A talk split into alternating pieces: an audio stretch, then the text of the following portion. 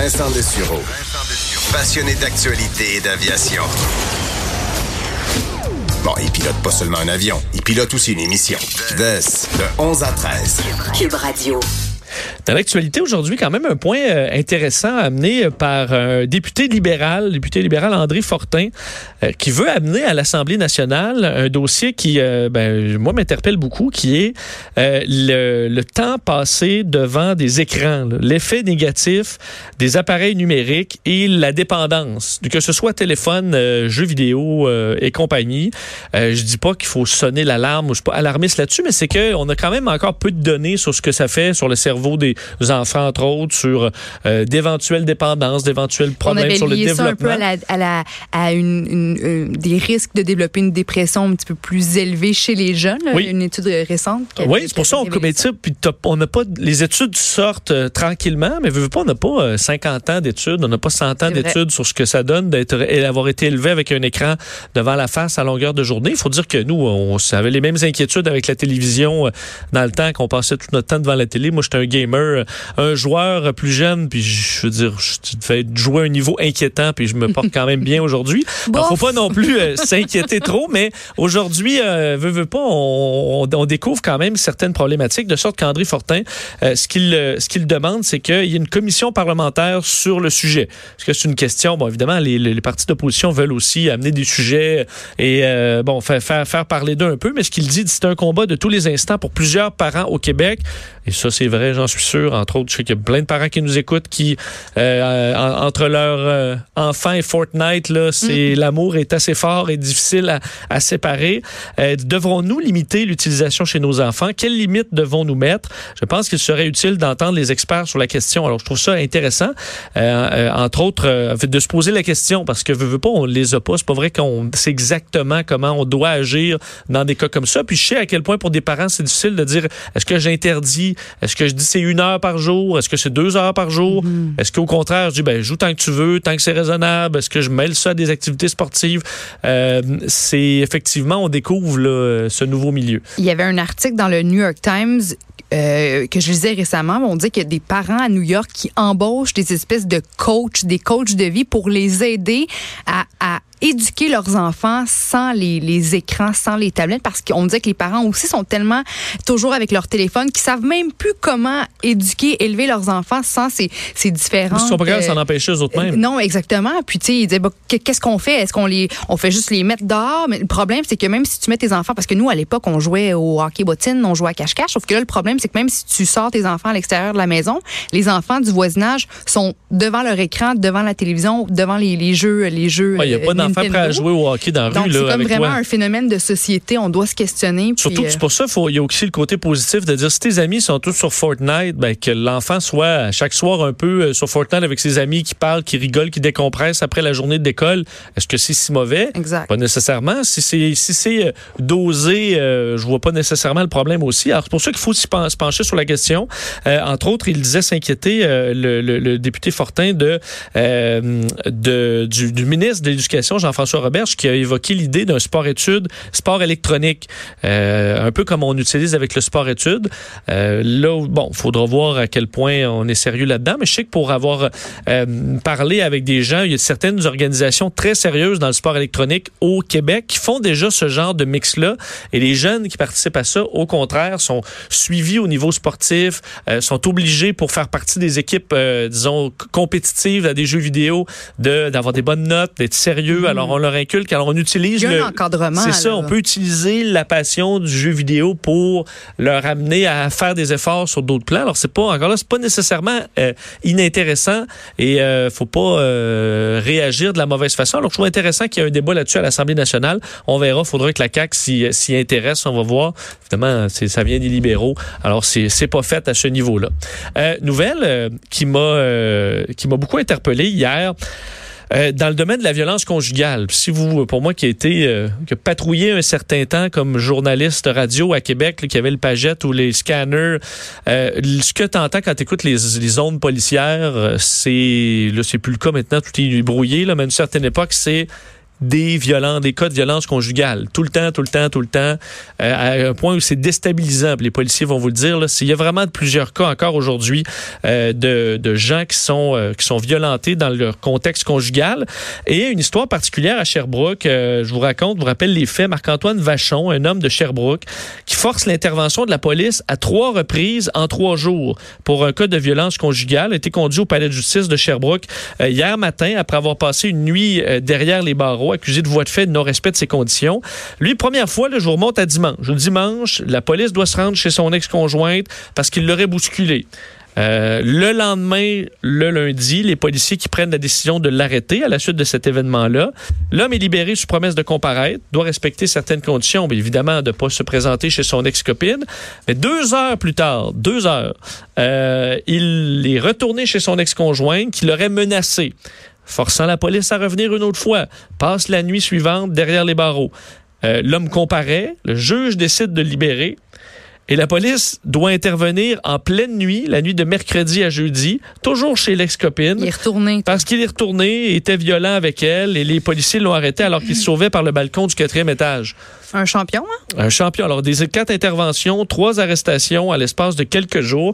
Le, finalement, le suspect, en plus, qui a résisté à son arrestation, alors il a été poivré euh, avec du poivre de Cayenne qui a dû être utilisé par les policiers. 150 euh, cas de violence conjugale impliquant des voies de fer rapportés en 2018 seulement à Sherbrooke.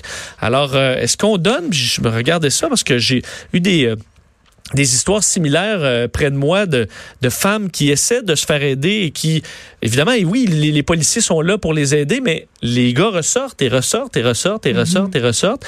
Est-ce qu'on les laisse encore trop faire? Est-ce qu'on donne trop de chance à des hommes violents? Je voulais en parler avec des gens qui côtoient et qui font tout ce qu'ils peuvent pour aider dans ce, ce milieu-là de la violence conjugale. Et un des, euh, une des, des, des, des, fondations, des, des, des, euh, des un des organismes les plus intéressants, selon moi, euh, évidemment, il y a les organisations qui aide les femmes victimes et c'est absolument génial. Mais l'organisme À cœur d'homme, un réseau d'aide aux hommes pour une société sans violence, association qui regroupe 31 organismes communautaires répartis sur le territoire québécois qui viennent en aide aux hommes aux prises avec des comportements violents en contexte conjugal et familial. Alors au lieu, de, évidemment, on veut aider les victimes, mais pourquoi pas essayer de traiter aussi ceux qui sont violents? Alors je trouve l'idée l'idée intéressante. Euh, euh, le réseau d'aide, évidemment, qui prône une société sans violence, association qui veut euh, euh, agir comme ambassadeur de ses membres et promouvoir euh, le réseau œuvrant des transformations sociales visant des rapports égalitaires et sans violence. Pour en parler de cette situation-là, il est directeur général de l'association À cœur d'homme à Québec. Rémi Bilodeau est en ligne. Monsieur Bilodeau, bonjour. Bonjour, M. Deschiro. Vous allez bien? Bonjour. Tout d'abord, avant de parler de, je peux revenir sur les, les événements, mais je trouve très intéressant votre organisme. Qu'est-ce que vous faites concrètement? Parce que là, vous travaillez directement avec ceux qui sont euh, ben, les, les, les, hommes violents dans ce cas-là. Oui, on travaille l'an passé, euh, 31 organismes ont reçu, euh, ont aidé en fait 11 000 personnes. Là. il y a 11 000 personnes qui sont passées par les services de nos, de nos organismes. Mais qu'est-ce que vous faites concrètement? Vous les, leur, leur apprenez à gérer leur colère ou... Ben, ça, c'est premièrement, on évalue la, la, problématique. Les gens se présentent euh, à nos organismes, nous sont référés euh, entre autres par la justice ou par euh, le service de santé, les, les services de santé.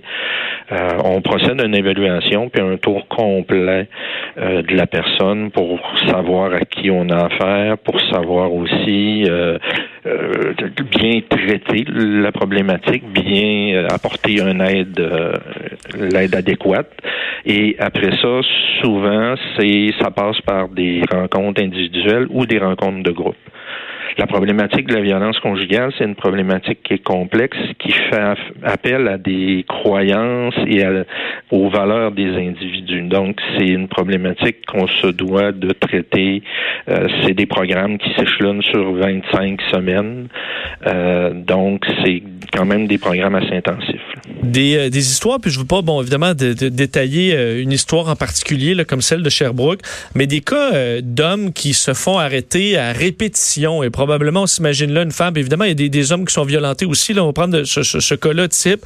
Euh, une femme assurément désespérée qui en finit plus d'appeler les policiers parce que, évidemment, qui peut pas vivre sans avec aucune quiétude dans la mesure où constamment euh, le, conjoint, l'ex-conjoint violent revient.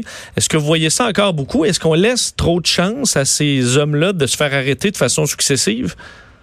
Ben, je ne sais pas si on laisse trop de chance, mais par contre, on a certainement un problème dans l'évaluation de la dangerosité puis l'évaluation du contrevenant. Ça, c'est clair. Nous, depuis quelques années, on fait des représentations pour que, euh, à ce niveau-là, quand la personne est arrêtée, euh, que l'individu est arrêté, soit euh, qu'on lui euh, propose un soutien psychosocial le plus rapidement possible et qu'on réussisse mieux à l'encadrer parce qu'effectivement et vous le disiez dans votre euh, dans le début de votre de l'entrevue vous avez vu avec les policiers qu'est-ce que bon le nombre de cas de violence conjugale et, et, oui c'est encore très fréquent que des hommes ou des sont sont, sont relâchés avec conditions, mais ne respecte pas les conditions.